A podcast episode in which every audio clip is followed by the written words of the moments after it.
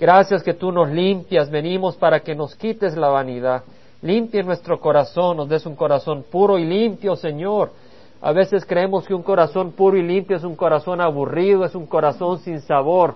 Pero Señor, qué cosa más hermosa es ver un sol, ver una salida de sol que tú creaste, una salida de sol que no esté marcada de terremotos, que no esté marcada de sangre, una salida de sol pura, Señor.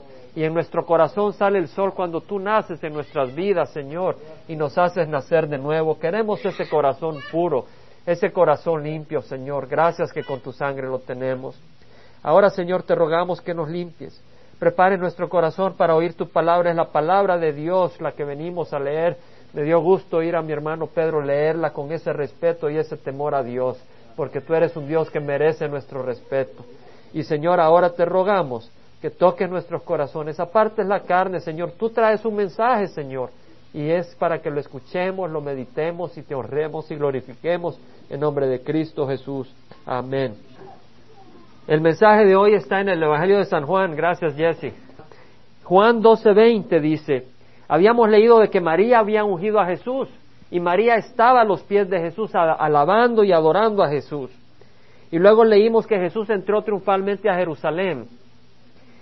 Y en el versículo 20 del capítulo 12 vamos a seguir leyendo que Jesús ha entrado a Jerusalén y ahora ocurre cierta situación que nos lee, nos, nos revela Juan.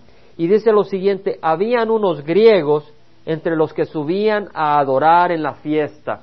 ¿Qué fiesta es esta, hermanos? La fiesta de la Pascua. ¿Qué, qué es lo que celebraban en la, en la Pascua?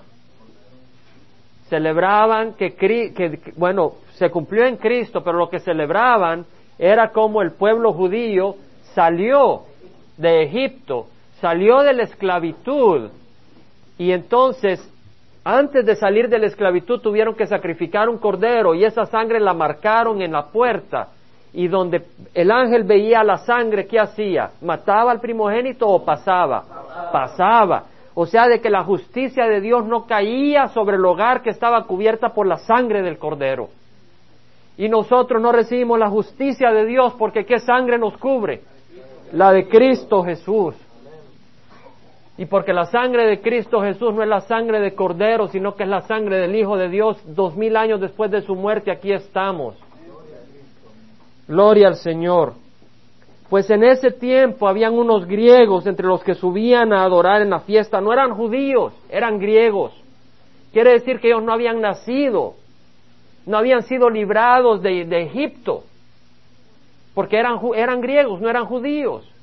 Quiere decir de que ellos no habían caminado por el desierto. Sin embargo, ellos vieron la religión de los judíos y siguieron la religión de los judíos y llegaron a dónde?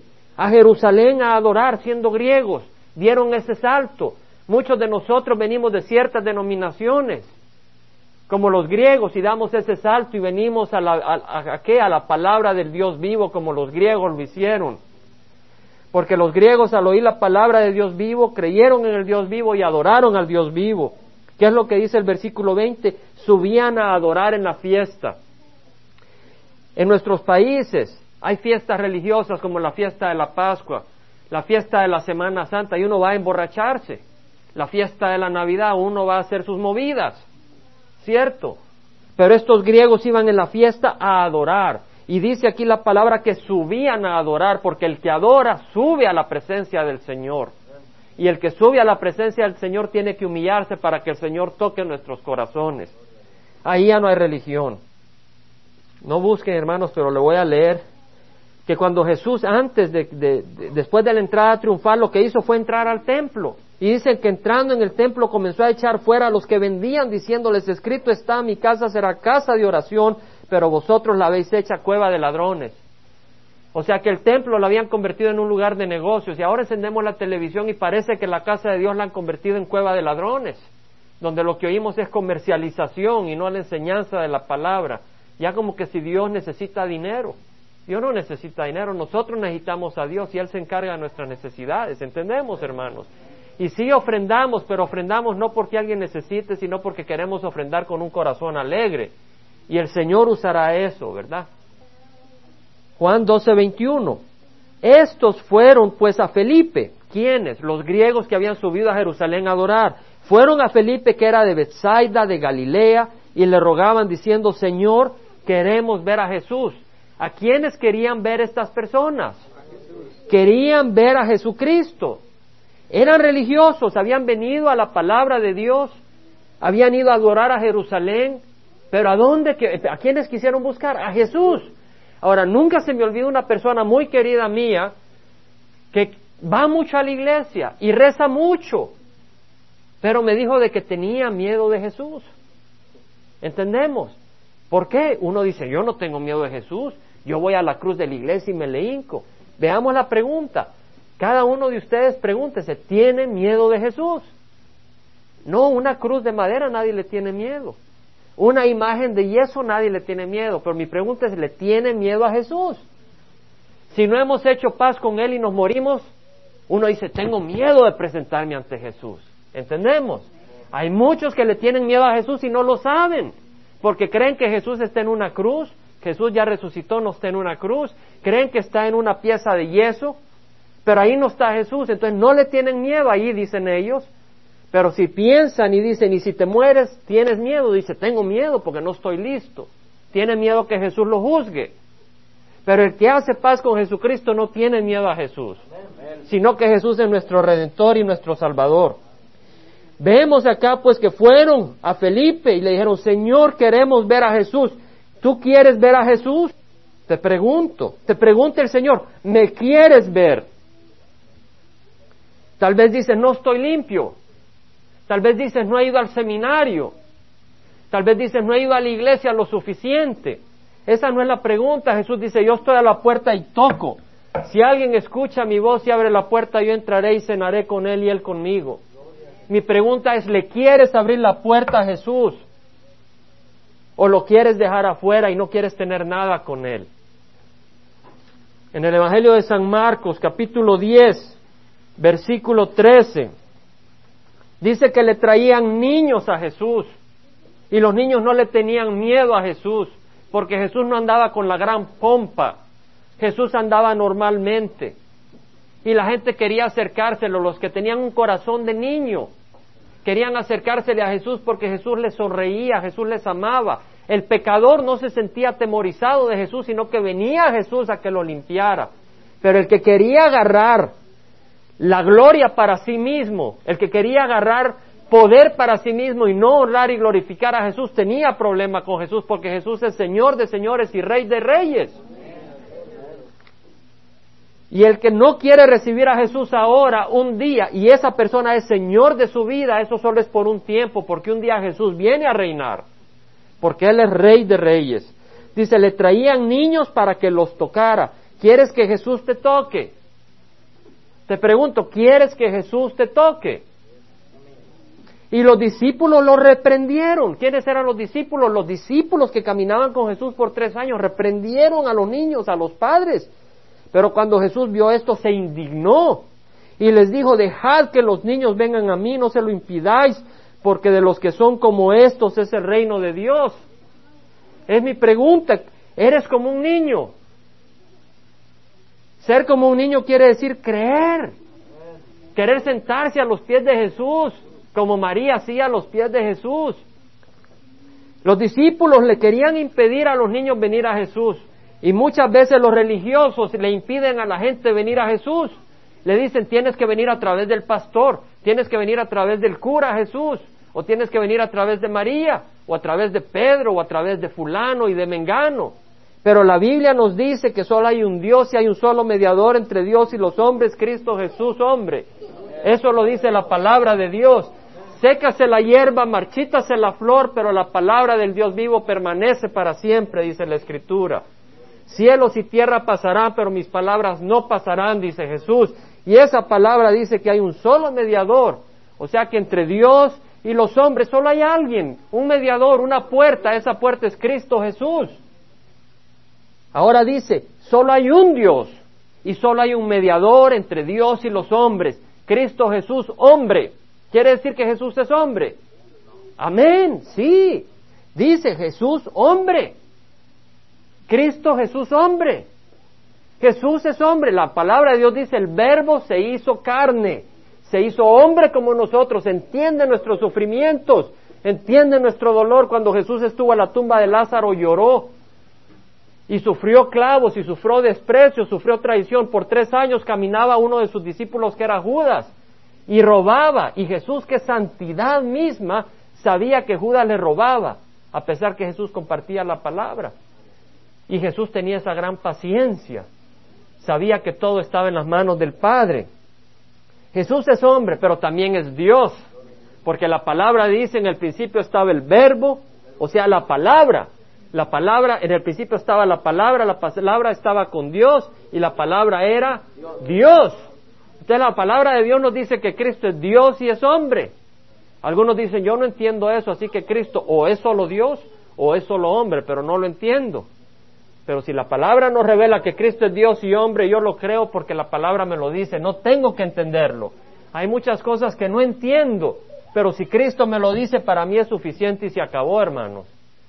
Y la palabra de Dios me dice que hay vida eterna y también me dice que hay condenación eterna. Y no tengo que esperar para llegar ahí para saber. Yo ahora sé que hay vida eterna y que la tengo porque Cristo me la ha dado por la sangre de Jesucristo. Juan 12, 23. Jesús le respondió diciendo, Andrés y Felipe fueron y se lo dijeron a Jesús. Queremos ver a Jesús. Jesús le respondió diciendo, ha llegado la hora para que el Hijo del Hombre sea glorificado.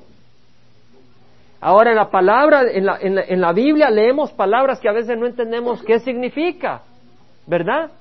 Por ejemplo, aleluya viene de halel, que quiere decir alabar, y ya, que viene de decir Yahvé, que quiere decir Jehová. Alabado sea Jehová, eso quiere decir aleluya. Entonces el que dice aleluya dice alabado sea Jehová. ¿Entendemos? ¿Qué quiere decir glorificar? Es otra palabrita que empecé a estudiar ayer y podíamos haber tirado tres días estudiando lo que significa glorificar.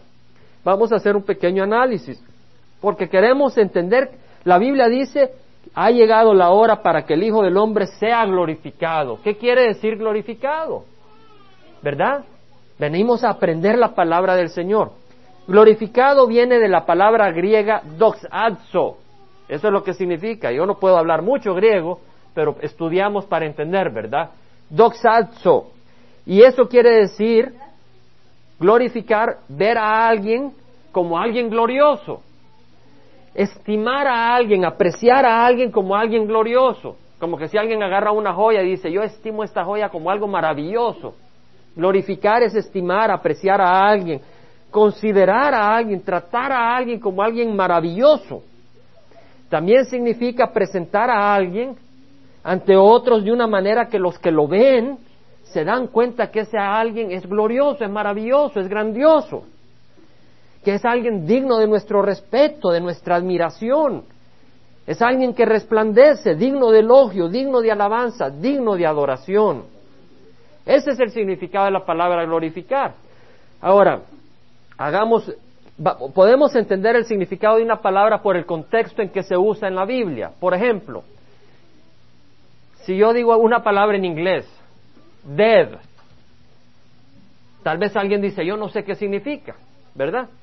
Pero si venimos y vemos que aparece una persona y luego la apuñalan y cae, ¿verdad? Y luego dicen dead, uno ya empieza a asociar, ¿verdad?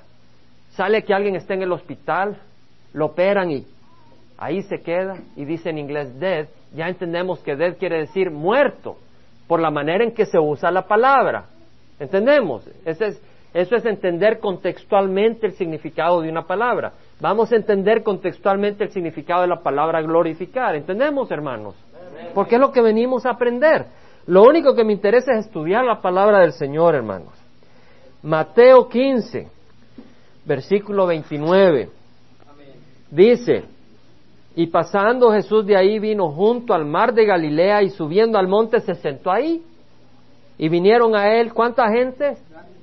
Grandes multitudes trayendo consigo cojos, lisiados, ¿qué más? Ciegos, mudos y muchos otros enfermos y los pusieron a sus pies. Y él que les dijo, enséñame tus pecados, ¿te has arrepentido? ¿Qué hizo Jesús? Lo sanó un Dios de misericordia. De modo que les pidió dinero, lo sanó. De modo que la muchedumbre se maravilló al ver que los mudos hablaban, los lisiados quedaban restaurados, los cojos caminaban y los ciegos veían y glorificaron al Dios de Israel.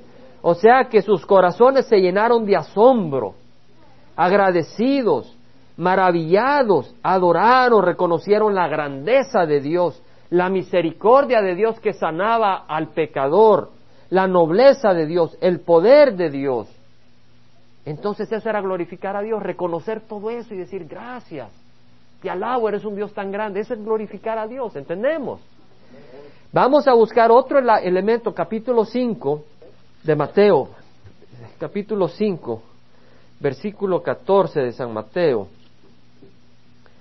Es muy importante lo que vamos a leer, hermanos, porque el Señor nos da su palabra. Dice, vosotros sois la luz del mundo. Hoy en la mañana me estuve memorizando este versículo. Dice, vosotros sois la luz del mundo. ¿Qué hace la luz? Brilla, alumbra resplandece. Vosotros sois la luz del mundo. Una ciudad situada sobre un monte no se puede ocultar. La luz manifiesta la ciudad. Ni se enciende una lámpara y se pone debajo de un almud. Un almud era un cántaro de unos ocho litros. ¿Verdad? No se pone debajo de un galón de leche, por decirlo así. Sino sobre el candelero y alumbra a todos los que están en la casa. Así brille vuestra luz delante de los hombres para que vean que vuestras buenas acciones y que hagan, glorifiquen a vuestro Padre que está en los cielos. O sea, de que al ver nuestra prontitud a perdonar, al ver nuestro deseo de hacer el bien, al ver nuestro amor, al ver nuestra paciencia, nuestras buenas obras se dan cuenta del poder de Dios de cambiar nuestros corazones malvados. ¿Entendemos? Pero uno dice, bueno, pero a usted le falta mucho. Es que no han visto de dónde venimos, ¿verdad? ¿Entendemos? A medida que el Señor va trabajando en nuestro corazón, vamos dejando de vivir para nosotros mismos. Y empezamos a vivir para quién? Para el Señor. Se dan cuenta del perdón, del amor, de la paciencia y del buen corazón de Dios y agradecidos, asombrados y maravillados enamorados de su carácter, le adoran y dicen gloria a Dios. Eso quiere decir glorificar a Dios. Ver cómo Dios cambia el corazón del hombre malvado, del hombre que está atrapado por las drogas, del hombre que está atrapado por la, avaricia y cómo Dios va librándolo a uno de eso. Glorifican a Dios, caramba, qué Dios más hermoso. ¿Entendemos, hermanos? Vamos a Lucas 5:24. Estamos entendiendo el significado contextual de la palabra glorificar. Y este, este significado no lo agarramos de ningún libro, de ninguna denominación, sino que lo agarramos de dónde? De la Biblia misma. Lucas 5:24. Jesús iba a curar un paralítico. Dice, para que sepáis que el Hijo del Hombre tiene autoridad en la tierra para perdonar pecados, dijo al paralítico, a ti te digo, levántate, toma tu camilla y vete a tu casa. Y al instante se levantó delante de ellos, tomó la camilla en la que había estado acostado y se fue a su casa haciendo qué? Glorificando a Dios. O sea, de que este hombre fue tocado al ver que Jesús le perdonó sus pecados. ¿Entendemos? Él era pecador, Jesús le perdonó los pecados, esa carga que uno lleva, ese miedo de venir a Jesucristo y si me muero yo no puedo ver a Jesús. Jesús te perdona los pecados si vienes a Él se asombró y además le tocó y lo sanó físicamente y vio el poder de Dios.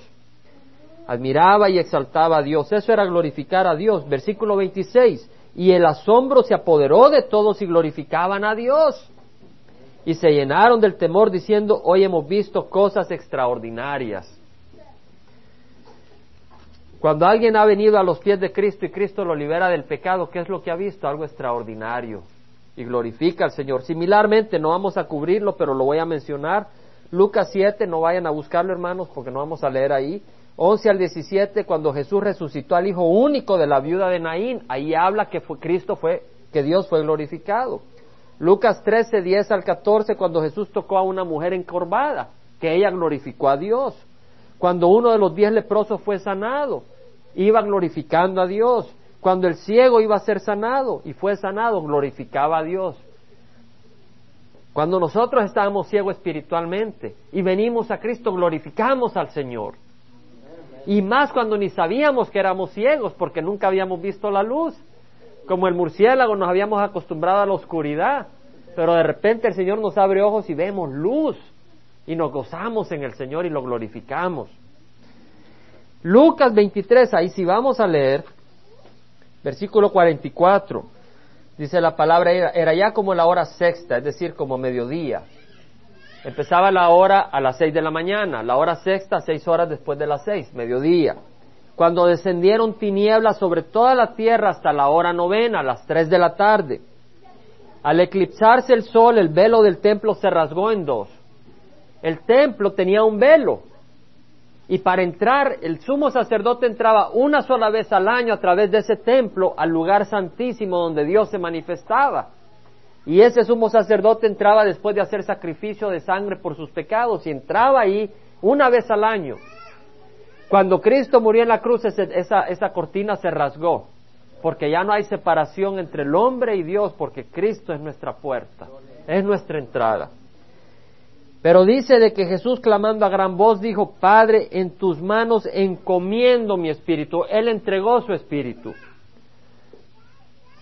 Y habiendo dicho esto, expiró, murió. Cuando el centurión, el soldado, vio lo que había sucedido, glorificaba a Dios. Ahora usted dice, ¿cómo puede glorificar a Dios al ver a un hombre santo morir? Hermanos, medité un poquito y el Señor me hablaba y decía, el centurión vio la santidad de Cristo. Vio cómo Cristo murió con esa sencillez, sin odio, cómo perdonó a sus maldados, a, a sus asesinos. Y al ver todo esto, esto dijo, este tiene que ser la imagen de Dios. Y al ver un Dios tan bondadoso, él glorificó a Dios. Al oír las palabras de Cristo se dio cuenta que eran palabras de vida cuando le dijo al ladrón que moría a la par, esta misma noche estarás conmigo en el paraíso, se dio cuenta la autoridad que tenía aún muriendo en la cruz. Y dijo, caramba, al ver su paciencia, al ver su luz, glorificó a Dios porque dijo, este es el carácter del Dios vivo. Y se gozó de que hubiera un Dios tan grandioso. Muchos creen que Dios ahí está con un martillo tratando de destruir a alguien. Pero Dios está con gran paciencia y mandó a su Hijo unigénito para que todo aquel que crea en Él no se pierda, mas tenga vida eterna. Pero así como Dios es glorificado, la Biblia nos enseña que Cristo sería glorificado. Lo leímos en Juan, Juan 12, hermanos. ¿Quién quiere glorificar a Jesucristo? 12, 23 al 24. Jesús le respondió diciendo, ha llegado la hora para que el Hijo del Hombre sea glorificado. En verdad, en verdad os digo que si el grano de trigo no cae en tierra y muere, queda él solo, un granito. Pero si muere, produce mucho fruto, produce mucho trigo. O sea, de que Cristo estaba diciendo, es hora que sea glorificado el Hijo del Hombre, pero antes de ser glorificado tiene que morir. En el versículo 32 dice, y yo si soy levantado de la tierra, atraeré a todos a mí mismo. O sea que Él será el centro de atención. ¿Qué se refiere cuando dice si soy levantado de la tierra? Si era levantado en una cruz. A eso se refiere. No lo busquen, pero les voy a leer lo que dice el Señor.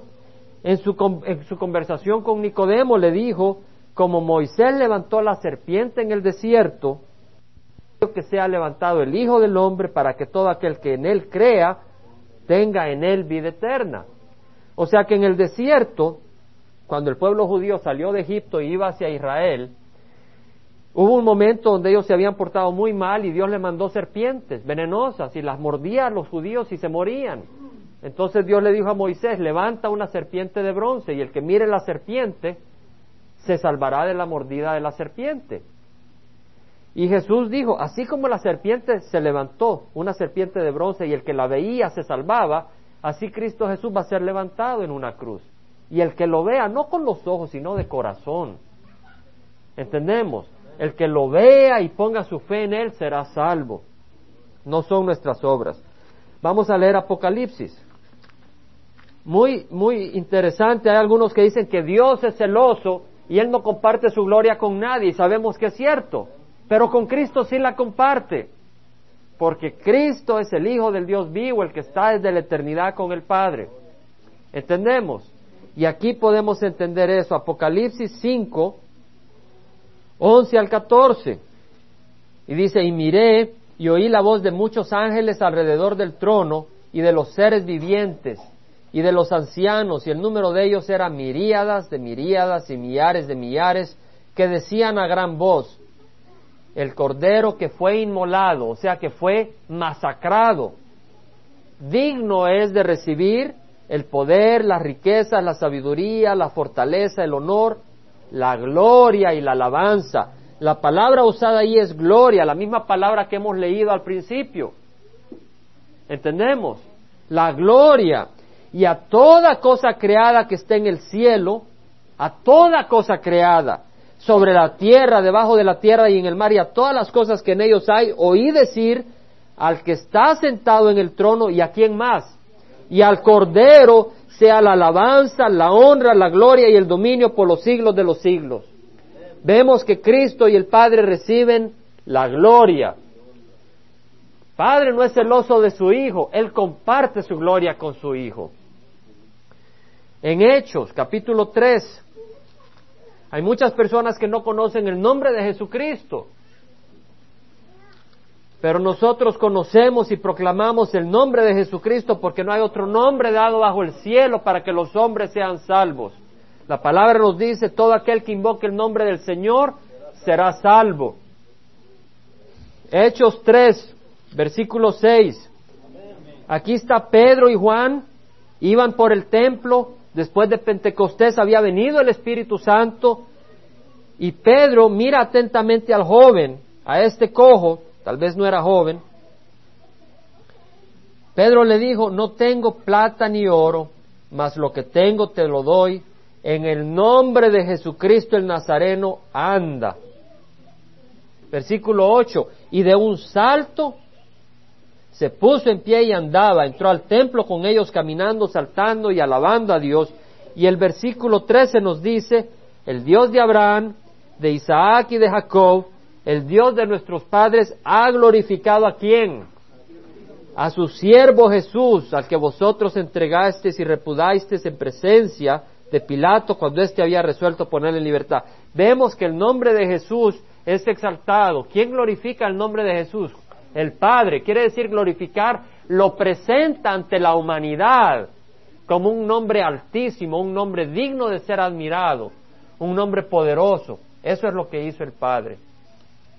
Vamos a regresar Juan 25, 26, 12, 25, 26. El que ama su vida la pierde. Hermanos, leamos esto, pongamos atención. ¿Verdad es la palabra de quién? De Dios. ¿Y qué dice? El que ama su vida la pierde. ¿Quién no lo dice? ¿Quién es el que es capaz de dudar de la palabra del Señor? Se mete en serios problemas. ¿Entendemos? El Señor dice, el que ama su vida la pierde. Y el que aborrece su vida, aborrecer no quiere decir odiar, sino que ponerla en segundo plano. ¿Entendemos? Es como el que tiene un barco y tiene el muelle, y pone un pie en el muelle y un pie en el barco. Y el barco se empieza a mover. Estamos. Se le empieza a mover los piececitos un poquito para los lados. Llega un momento donde tiene que hacer qué? Decidir o en el barco o en el muelle, pero no en los dos lugares. ¿Entendemos? Y de la misma manera, el que dice, me voy en el barco, pone sus pies en el barco. ¿Quiere decir que odia al muelle? No, pero toma una decisión. Y lo mismo con la carne, o servimos la carne o servimos a Dios. Y hay un día donde tenemos que decidir, porque nos estamos desbaratando, tal vez tú te estás desbaratando internamente.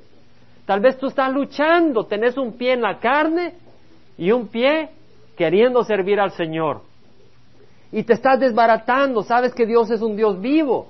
Y te estás destruyendo, tienes que tomar la decisión, porque eres infeliz mientras no tomes esa decisión. Y si hoy el Señor te toca y tú no has recibido a Cristo Jesús ni le has dado tu corazón, yo hoy no soy yo, sino Cristo te dice, venid a mí los que estáis cansados y cargados y yo os haré descansar.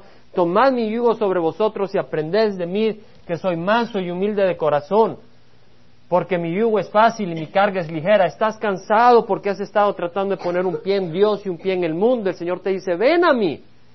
Mi carga es ligera, mi yugo es fácil. Versículo 26, si alguno me sirve, que me siga. Y donde yo estoy, ahí también estará mi servidor. ¿Y donde habita el Señor? En las alturas. Si alguno me sirve, el Padre lo honrará. Nos dice el Señor en Lucas, si alguno quiere venir en pos de mí, niéguese a sí mismo, tome su cruz y sígame, porque el que quiera salvar su vida, la perderá, pero el que la pierda por causa de mí, ese la salvará. Y luego dice, ¿de qué le sirve al hombre ganarse el mundo entero si se pierde y destruye a sí mismo? ¿Entendemos? Venir al Señor no quiere decir perder vida. El Señor dijo, yo he venido para que tengan vida y la tengan en abundancia. ¿Entendemos? Pero quiere decir de que ya no somos nosotros los que dictamos nuestra vida, sino que nos humillamos ante el Señor. Y el Señor sigue trabajando en nosotros, porque hay mucha rebeldía en nuestro corazón y el Señor nos tiene que ir trabajando, pero tenemos que abrirle el corazón y reconocer que Él es Dios vivo y queremos que Él reine en nuestras vidas. Lucas dice el Señor en Lucas, ¿por qué me llamáis Señor, Señor? y no hacéis lo que yo os digo. Muchos no le dan la vida a Jesús. Muchos dicen, no, yo no voy a dar mi vida toda a Jesús. Yo quiero vivir para mí y quiero ir a la iglesia, pero no le voy a dar mi vida a Jesús. Dice la palabra, porque de tal manera dio a Dios al mundo, porque de tal manera amó Dios al mundo que dio a su Hijo unigénito para que todo aquel que en él crea no se pierda, mas tenga vida eterna, porque Dios no mandó al Dios no mandó a su Hijo a juzgar el mundo, sino para que el mundo sea salvo a través de él. Y el que cree en él no es condenado, pero el que no cree en el Hijo de Dios es condenado porque ha rechazado al Señor. O sea que el que no le cree a Cristo, el que no acepta su sacrificio, es condenado porque ha rechazado a Cristo que vino a morir por nosotros. Queremos glorificar a Jesús. La Biblia nos dice que Cristo es de ser glorificado. Versículo 4 del capítulo 17 nos dice, Jesús habla, San Juan capítulo 17, versículo 4, yo te glorifiqué en la tierra habiendo terminado la, la obra que me diste que hiciera. ¿La obra de quién? Del Padre. Le hago la pregunta, ¿está haciendo la obra de Jesucristo? Me hago mi pregunta, ¿estoy haciendo la obra de Jesucristo? Hoy en la mañana al orar, al meditar, vi áreas en mi vida donde tengo que rendírselas al Señor. Y cada uno de nosotros al caminar con el Señor, al Señor que Él nos muestra áreas que tenemos que pedir al Señor perdón. Pero le pertenecemos. Y venimos no con miedo, sino con gozo, como el niño que viene con las manos sucias a ser lavado por su padre. Dice el versículo 5, ahora glorifícame tú, Padre, junto a ti con la gloria que tenía contigo antes que el mundo existiera.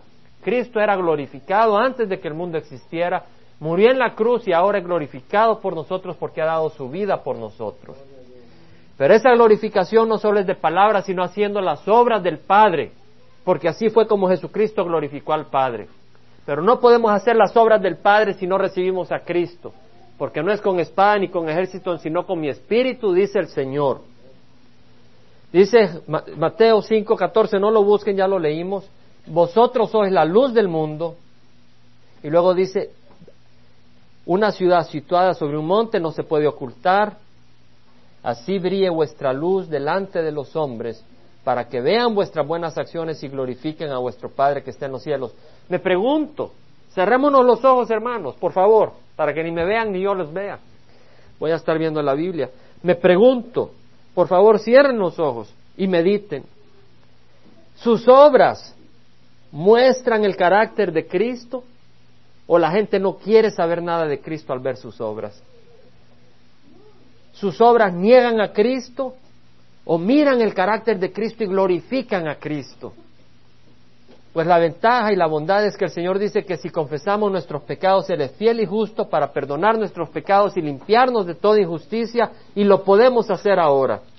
Con los ojos cerrados, hermanos, mientras meditan, porque aquí no estamos solo leyendo, sino dejando que Cristo trabaje en nuestro corazón. En el Evangelio de San Juan, de San Juan dice la palabra, permaneced en mí, dice Jesús, y yo en vosotros. Como la rama no puede dar fruto por sí misma si no permanece en la vid, así tampoco vosotros si no permanecéis en mí. Tal vez has querido dar fruto aparte de Cristo, tal vez arraigada a una religión, a una denominación, pero no arraigada en Cristo. Jesús dice, yo soy la vid, vosotros las ramas, el que permanece en mí y en él, ese da mucho fruto, porque separados de mí nada podéis hacer.